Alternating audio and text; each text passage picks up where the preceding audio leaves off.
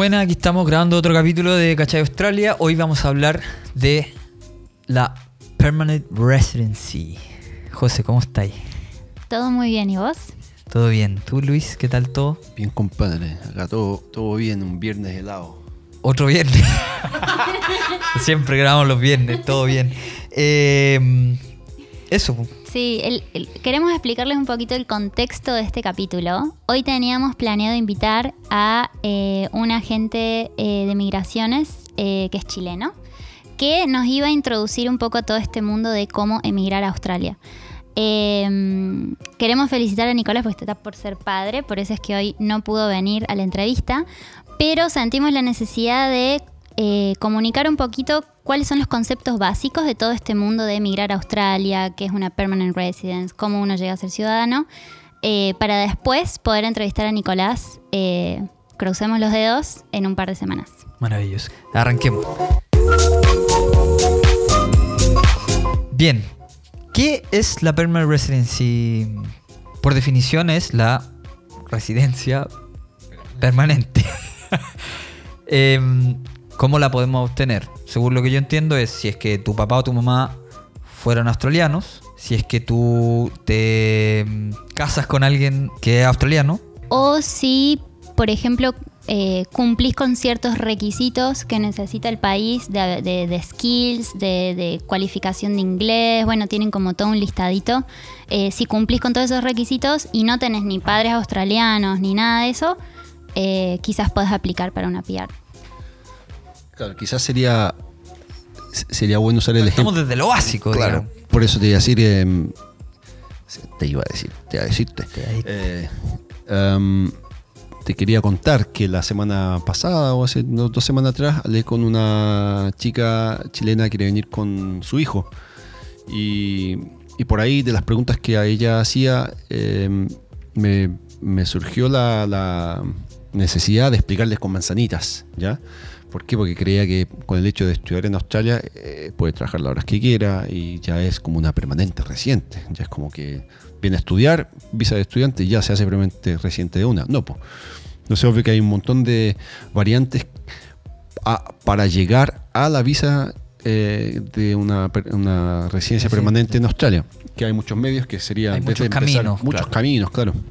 Empezando por una visa estudiante o si tienes la ocupación que está en demanda, en que el país, Australia, eh, eh, por ahí demuestra que tienen la necesidad de ciertos profesionales eh, que entren en el mercado de trabajo de Australia y si tú tienes los requisitos para demostrar entonces que, eres eres uno de esos profesionales que están en demanda, el gobierno te, te autoriza, te, te acepta la, la aplicación de la visa y si tienes el puntaje mínimo que se requiere eh, y ahí peleando con un montón de gente de un montón de otras nacionalidades, el gobierno te puede dar la PR de una. A través de una visa, quizás Skill Visa una nue- 190, uno- una visa regional 189, bla, bla, bla. Comentemos un poco ese camino, el camino laboral.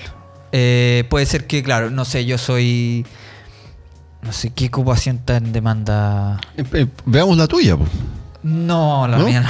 No, la mía no. Otra de un carpintero. Carpintero Espera. está en demanda, ¿no? Yo, yo quiero hacer un, un stop antes de avanzar. ¿Qué es el listado de ocupación en Eso, demanda? eso. Es. que- no sé, no, dale, dale, dale tú. Es, sabes más. es lo que trataba de explicar, eh, que, que sí quizás sería bueno explicar con manzanita o Sí, de una sí, forma sí. mucho más simple. El, el- el listado de ocupa- ocupaciones en demanda es un listado donde de A a Z hay un montón de ocupaciones, sea empezando por el, el- el, no sé, por, el- por la letra A, el, ya, el arborista, el, arquitecto, el médico, el ingeniero, el marketing, espe- especialista en marketing, el carpintero y Sí. por ahí un montón de otras eh, ocupaciones que están en demanda, en que el país en lo general tiene un listado en demanda que es la Medium Long Term Occupation List. ¿Ya? En ese listado, si las ocupaciones están en ese listado, uno, eh, eh, teniendo el reconocimiento de esa carrera, uno puede optar por aplicar a esa visa. Abro un paréntesis. Acá es bueno explicar que nosotros somos meros con, eh, meros personas que, que conocen un poco de esto de PR por, porque, porque somos inmigrantes o de parte mía porque he trabajado años con agentes de inmigración y estudiantes que por ahí buscan la manera de encontrar la visa de permanente a través de una visa de estudiante.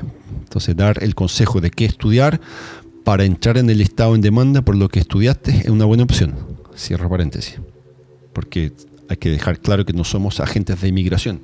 Entonces, esto es una explicación muy por encima. Sí, sí, sí, claro. Por lo tanto, el listado que está en demanda tiene un montón de ocupaciones. Ese listado con ocupaciones, ¿qué quiere decir? Es que el, el mercado de trabajo laboral en Australia necesita ciertos profesionales. Claro. Profesionales, ingenieros, médicos, lo que sea, pero también el tipo que hace sol- sol- Sí, sí, sí. soldado Oficios. oficios. Cabe destacar que ese listado también funciona por regiones.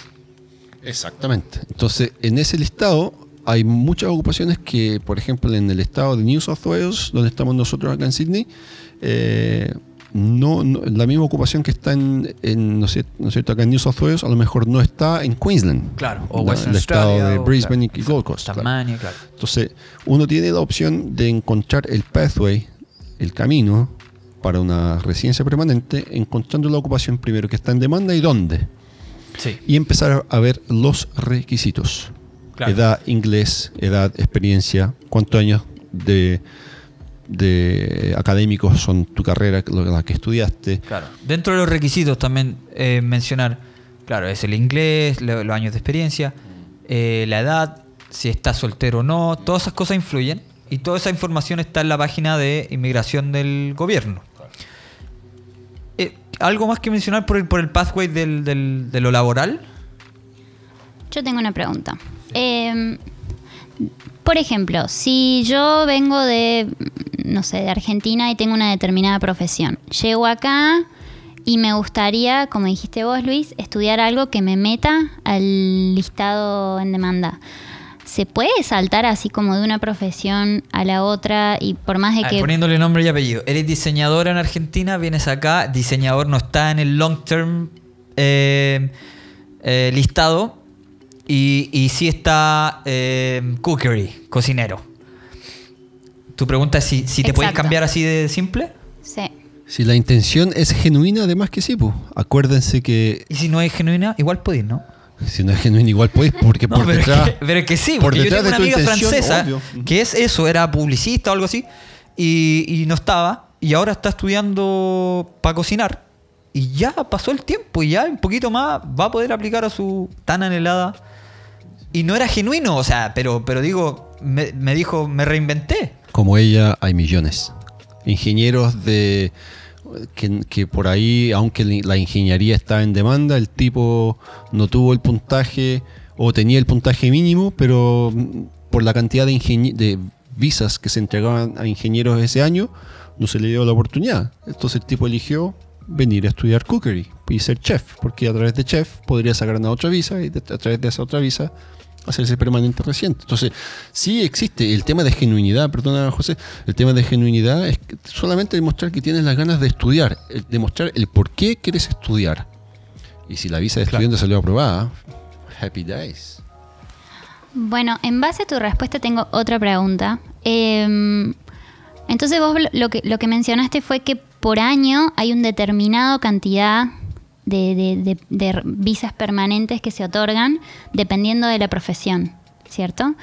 Eh, o sea que si uno aplica un año, por ejemplo que sumaste todos los puntos, aplicás, eh, ese año se llenó el cupo, ¿te tenés que devolver? ¿O uno entra como en un hueco hasta que al año siguiente te acepten y así, así? ¿O cómo es el proceso? Porque creo que eso confunde a, mucha gente.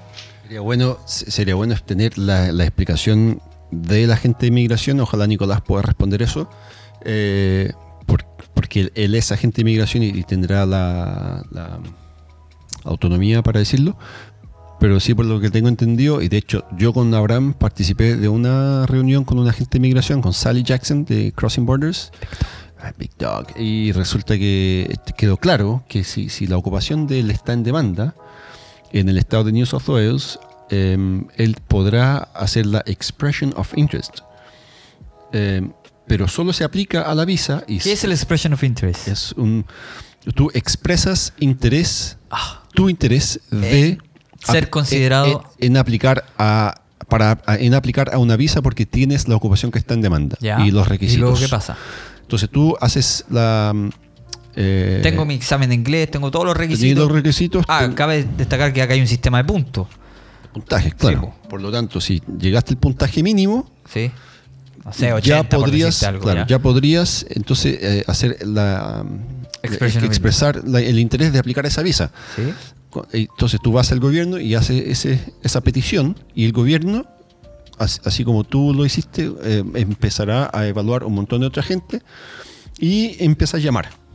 Empieza a llamar, a llamar, a llamar, a llamar a la gente. Entonces dicen, ya tú que Abraham, que expresaste interés en aplicar a tal visa, nosotros te eh, aprobamos la, el- la- la intención y puedes aplicar a la visa. Te Desde invita. ese momento Te llega una invitación, ellos entiendo. te invitan a aplicar a esa visa. Ya, o y sea, eso ya es como 51% ya chances de que tengan una visa aprobada, ¿cachai? Porque ya Claro. pasaste el primer de- filtro. Sí. En términos de timings, puede pasar un año o incluso dos, entiendo, dependiendo del- de, de a qué estáis aplicando. Sí, en que te- el gobierno te invite o no te invite. ¿Y requiere de una inversión todo este proceso? Sí, depende de lo que a qué estado y todo, O sea, pero sí, hay, eh, hay lucas, sí. Independiente de la ocupación, el, el- da lo mismo qué ocupación tengáis y cuántos años de experiencia tengáis, eh, está claro que, que el costo de la visa es, es único, porque es una, una, una visa, una skill visa, y, y por ahí, que tan bueno sea el agente de migración, eh, él primero te va a decir no solamente el costo, pero también- también te va a decir, mira, en tu ocupación ya se aplicaron tantas visas, no creo que sea un mejor momento aplicar ahora. Claro. Esperemos que abra otra vez la ventana para la aplicación de acuerdo a tu ocupación. Un, un agente de migración bueno, junto con los costos de, de- de la- del costo de la visa en sí y, y los honorarios del, de la gente, estamos hablando entre 12 y 15 mil dólares promedio. No es nada. Eso no es, eso no es nada. Además que hay que pagarle a... mm, ¿Cómo se llama esto? Betaces. ¿Cómo se llama Betaces? Sería como una empresa o una institución que valida tus estudios y experiencias si ya bien tú la tuviste en tu país de origen o acá. Que también hay otra inversión que hay que hacer. No solamente Betaces, hay Betaces otro. no ve todas las, todas las profesiones. Eh, el área de la salud, por ejemplo, la enfermera o el que trabaja en childcare o cuidado de, de los viejitos antes de la tercera edad es APRA. Ah, y por ahí hay, arquitectos australes, ingeniero, ingeniero Claro. australia y todo eso. Entonces cada profesión, grupo de profesiones tiene su órgano que va a, a reconocer tu carrera acá en Australia. Perfecto. Eso por el lado de lo laboral, así a grandes rasgos. ¿ah? Eh, ¿Qué es un sponsor? Porque también mucha gente, no, yo eh, tengo el sponsor, eh, la hice. No, aquí con esto voy a tener la residencia. El sponsorship, um, antes conocido como la Visa 457, um, hoy eh, reemplazada por la 482, que es la Temporary Skill Shortage Visa, es una visa en que el gobierno, la empresa eh, a ti te da un contrato de trabajo y por el hecho de que tú tienes una ocupación que está en, en la medium long term o en la short list, ellos te pueden emplear y a través de ese contrato de trabajo te permite entonces eh, aplicar a la visa de trabajo a través de la empresa que te está patrocinando, auspiciando. Claro.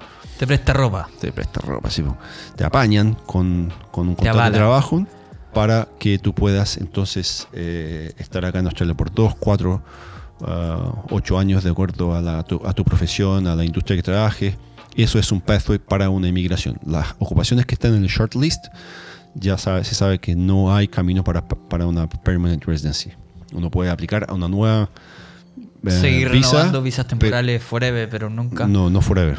Ah, esto es- Eh, ah. Creo que son máximo dos veces. Cacho. También es bueno sacar esa, esa información con Nicolás porque eh, si está en el shortlist puede aplicar una sola vez y después renovar. y- Entonces trabajáis cuatro años para una empresa por la misma ocupación. Si, si la ocupación no se lo de la shortlist y entró a la visa medium long term, no tenéis por dónde, tenéis que irte a Australia.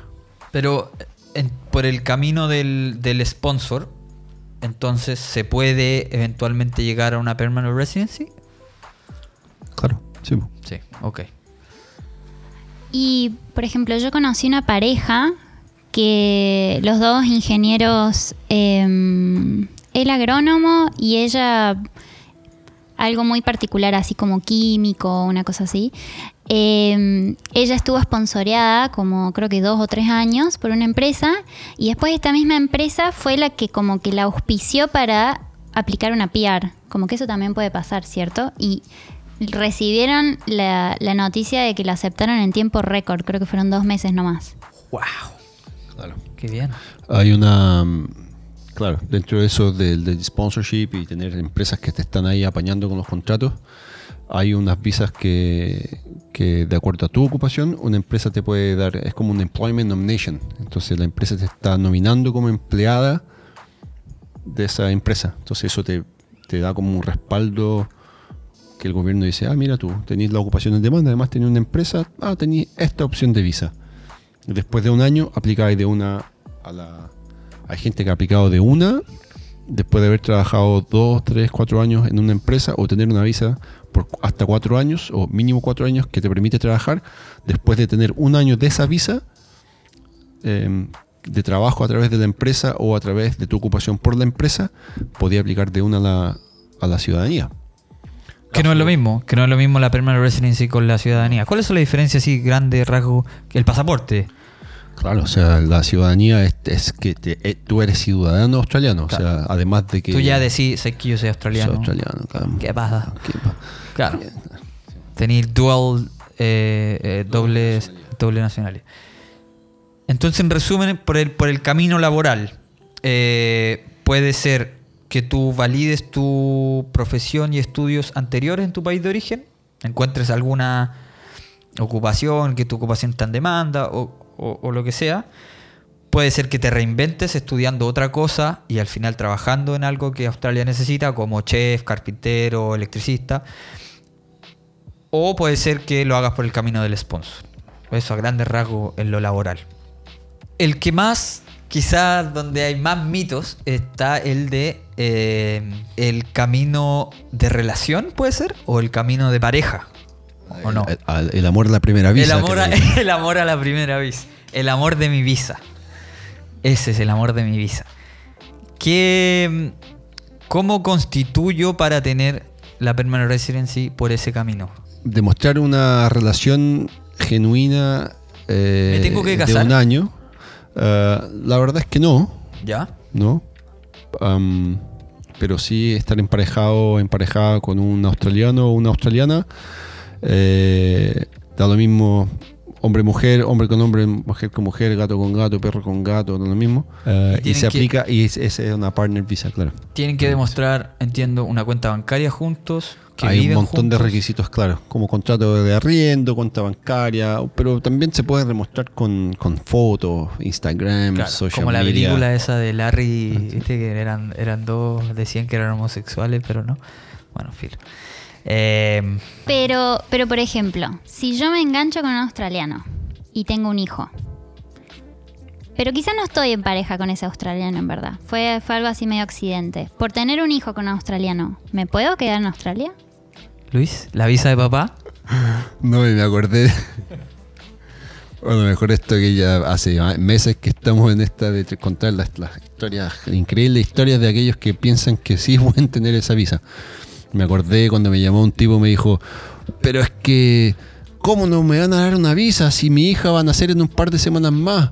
¿Cómo que no hay visa de papá? A mí me han dicho que hay visa de papá. No, pues no hay visa de papá, amigo mío, no hay. O sea, no es por el hecho de que tu hija o tu hijo nazca en Australia que tú te haces eh, australiano, no, para nada. Y ni siquiera, a ver, acá hay dos cosas.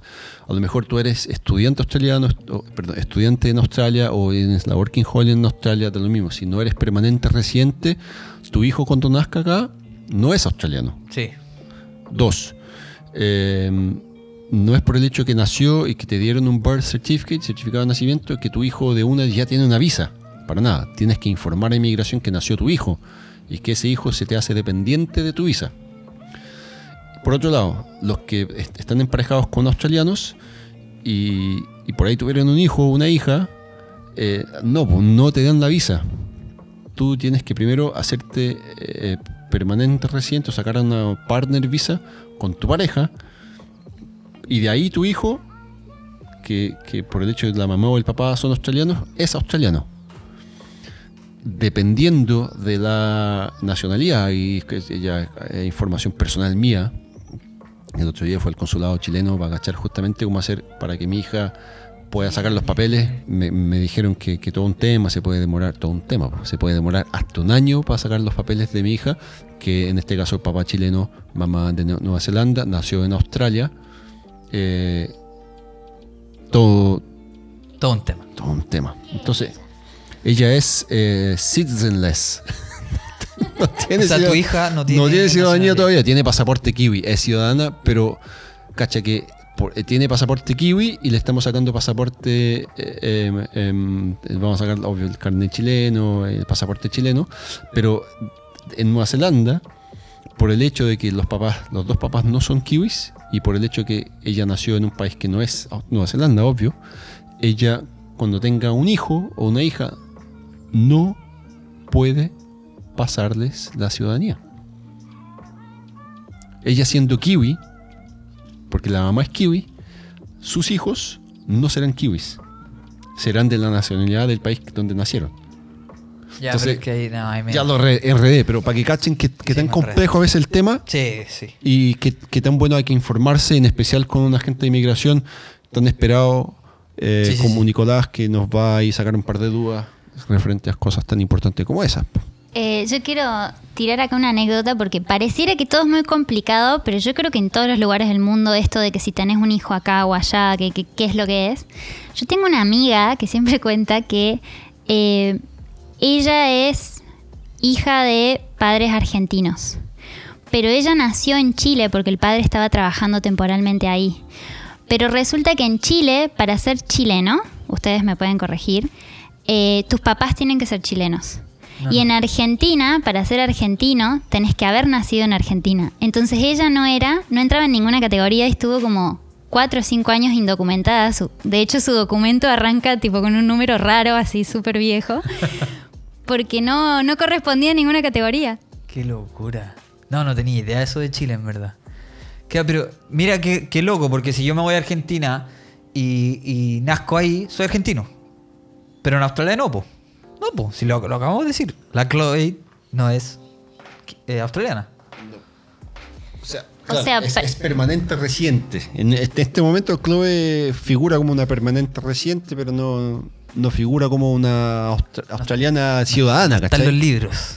Pero en ese caso, si uno tiene una permanencia de, la, la PR, ¿cómo haces para pasar a la ciudadanía? ¿Cuál es el, digamos, cómo es ese step?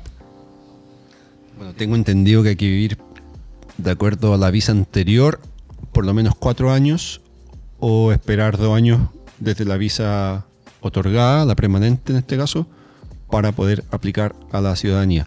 Hay visas que, a ver, hay visas de gente que ha, que ha venido desde afuera de Australia, nunca ha estudiado, no ha, venido con la Working Holiday, pero por tener la ocupación en demanda, experiencia, la, la, sacaron la PR desde afuera, llegaron en Australia y de acuerdo a su ocupación o en la industria que trabajan, han necesitado estar acá por cuatro años hasta aplicar la ciudadanía. Entonces pueden ser dos, puede ser cuatro, puede ser uno. Claro, y después se hace como una ceremonia, juran. Yo he visto esa ceremonia. Y, y si, y si tenés una PR, hoy, hoy estoy media preguntona. Eh, uno, ¿cuál, cuál es, cu- ¿qué es lo que te cambia? Que es lo que estábamos charlando hoy justo. Como, ¿Cómo te cambia tu día a día? O, o tenés más obligaciones o algo así con, con Australia? Por ejemplo, no sé, sé que hay países que, eh, creo que como Estados Unidos, cuando te dan la, la famosa La green card. la green card, tenés que entrar cada seis meses, por Sí, ejemplo. sí. No es para que la gente vaya, la saque y, y desaparezca. Sí. Bueno, acá no sé cómo funciona. No sé, la verdad. No cacho. Acá, acá no es que estáis limitado a quedarte en el país por seis meses de viajar, no, podéis estar, es permanente. O sea, permanente. Estás acá permanente en Australia con el tiempo que quieras. Trabajar full time, todo. Full time, todo, de beneficios del Retirarte, gobierno, el Medicare, que el acceso a la, a la salud pública. eh, el, eh, si trabajas y tienes un, un buen ingreso y tenés ahorro, te puedes comprar casa. Eh, el financiamiento de auto es mucho más fácil. Eh, hay un montón de cosas que sí te ayudan un montón, eh, que ya entras en la categoría de ciudadano para poder aplicar a, mm, a diferentes cosas que- de tu día a día, como la compra de inmuebles, de, de- de auto, etcétera. Por otro lado, eh, no estás obligado a aplicar la ciudadanía. Hay mucha gente que es permanente residente y elige no aplicar la ciudadanía. El Claro. gobierno, no- el gobierno no te no te obliga a aplicar la ciudadanía. No hay una mayor distinción, digamos. No, hasta porque No podéis votar, sí, no podéis Claro, votar. No, no podéis votar siendo, permanente. El tema es que hay mucha gente, ponte, el, el alemán tiene que pedir un permiso en Alemania para hacerse ciudadano de otro país. Claro. En Singapur o no sé qué otro país de Asia no te... o Malasia. Es una o la otra. Una Sí, o la sí, otra, En. India también, imagínate, po. No sé, po, eh, yo conozco gente como yo que nació en Brasil y son ciudadanos chilenos, que son entonces ciudadanos brasileños, ciudadanos chilenos y además australianos o kiwis, que no han necesitado, no, no les dijeron, no, tenéis que negar una de las dos, si te quería ser australiano o kiwi, ¿cachai? Esa es la otra que quería preguntar. ¿Qué onda con los, con los kiwis? Porque también la gente de New Zealand que se le dicen kiwi, acá entran como Pedro por su casa, pero ellos no tienen permanencia residente. Entiendo que esa otra se llama otra visa, que se llama como... Es una subclass eh, 444 444 que es eh, para el ciudadano neozelandés que trabaja acá. Una visa temporal, pero que te da derecho eh, a hacer lo que quieras eh, como un permanente residente cualquiera. Ya. Hasta comprarte una casa te puedes. Solo por ser eh, kiwi. Puedo ser kiwi por tener los men- Pero no solo los kiwi, beneficios. también los de Tonga, todas esas islas, ¿no? Claro, los Pacific Islands. Sí, Claro, Pacific ahí, Island. ahí creo que son ya visas un poco Fiji. diferentes, porque Fiji, Fiji tampoco, no, no creo que Fiji entre en eso. Ah, ya. pero sí hay un par de islas que son no son eh, lin- no son de Nueva Zelanda ni siquiera de Australia que, que necesitan aplicar para visas especiales así como Nueva Zelanda también me acuerdo me acuerdo cuando viví en, en Gisborne en, en su momento año atrás eh, trabajé con hartos eh, Samoans y, y, y Tongans y, y de Cook Islands y todo eso y, claro, o sea, ellos tienen visas de trabajo temporal. Entonces van, aplican esas visas, entran, trabajan seis meses, un año, se van, vuelven, trabajan seis meses, un año, se van. Asimismo, el australiano puede ir a esos países y trabajar y... Es co- es como un convenio. Creo que sí, claro. Ya. Eso por el lado eh, como familiar o relacional, no sé. ¿Hay otro pathway que conozcamos o no?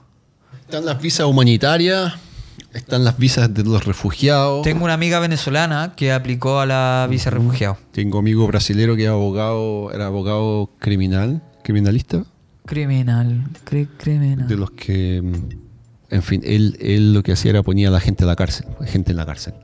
Entonces, Ah, era bélico. era bélico. ¿Y qué pasó? No, pues, eh, eh, aplicó muchos años atrás eso, aplicó a la visa humanitaria. ¿Por qué? Porque en Brasil, él siendo abogado eh, de la del parte criminal, ¿cómo se dice? En fin, criminología. eh, ¿Criminalística? Voca- vocabulario cordobés, criminología. Eh, para, entonces el tema es que él alegó que ha sufrido atentados de muerte. Ya, claro. Entonces, Mi amiga venezolana eh, alegó que tenía persecución allá y, y- y recibió la permanencia residente, residente esa cuestión, vía eh, lo humanitario. También hay un peruano que trabaja en, que tiene un café aquí en Freshy, el que está ahí en la playa, ¿lo conocen? ¿Sí?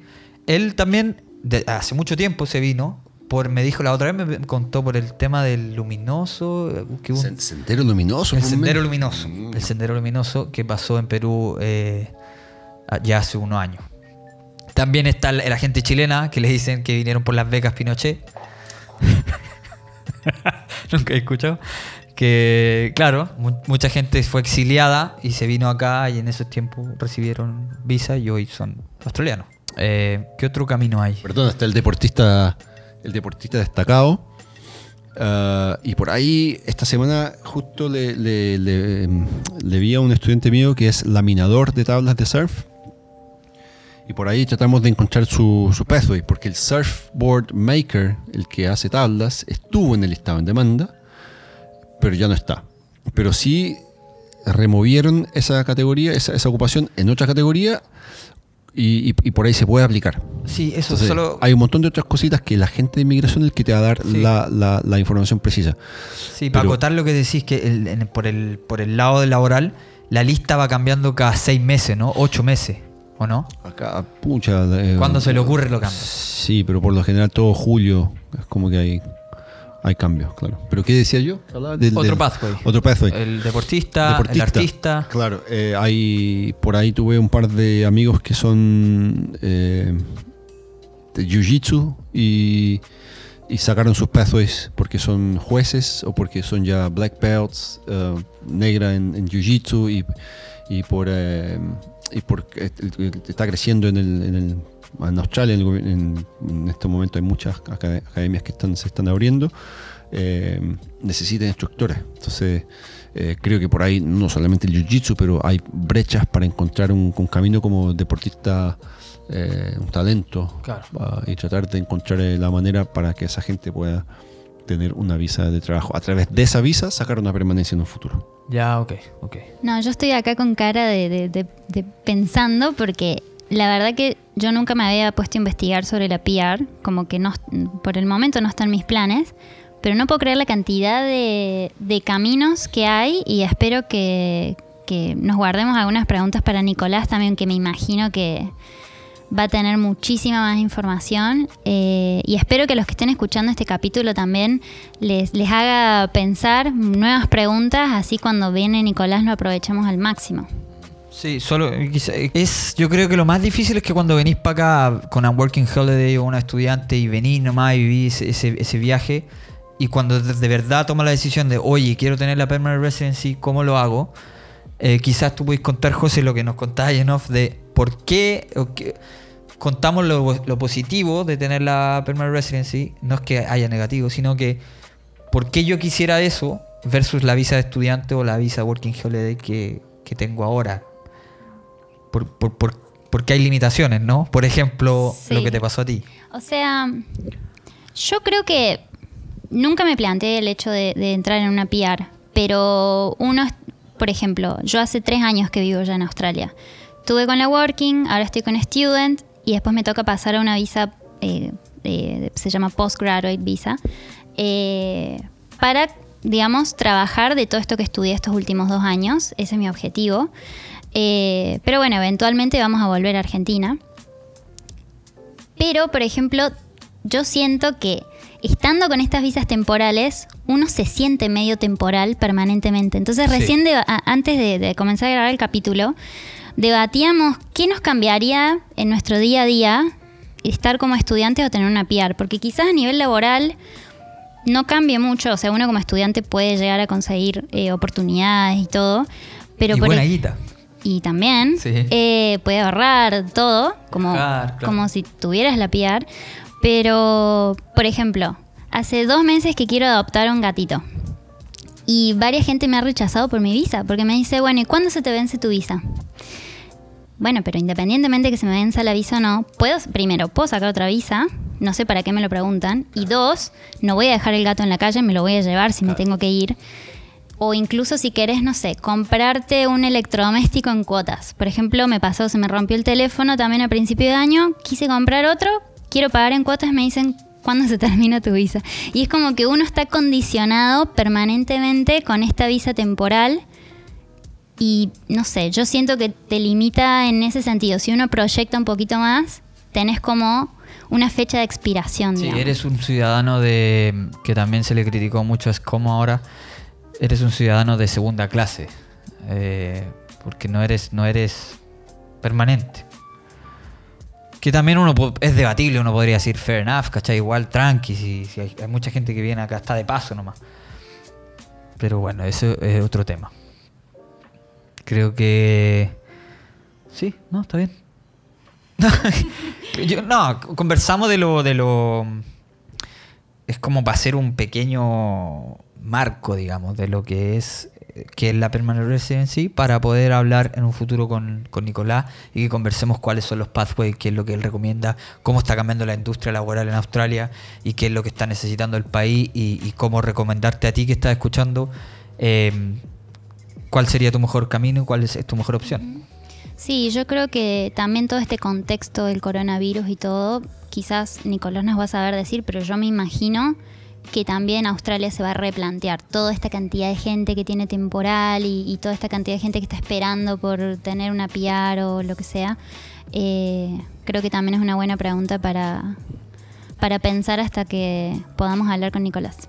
Luis, palabras al cierre. Al cierre, eh, comentar que, mm, que, por ahí rumores entre, entre, los dos partidos que, que son el Labour y, y Liberals, el partido de los trabajadores, que político. Es la oposición con el partido actual que es liberal, eh, hablan, están hablando la misma lengua en, en, lo que es eh, visas eh, para extranjeros en un futuro. se ha hablado en de, o sea, la propuesta es disminuir la cantidad de visas de working holidays. Um, visas temporales para aquellos que están trabajando, sea skill visas por la short list y todo eso. También se, ha hablado de que por ahí van a cambiar los números y todo eso. Sea que, bueno, hay que estar atentos porque sí van a haber cambios, van, va a afectar mucha gente que tenía planes de venirse a Australia. Eh, que a lo mejor ya el próximo año pasó la vieja y no pueden venir con Orkin Holly porque se acabó la, no sé, ya no van a haber 3.000 visas para chilenos o 2.000 para argentinos, no sé los números, pero en fin, quizás van a haber 500 o van a haber 200, ¿cachai?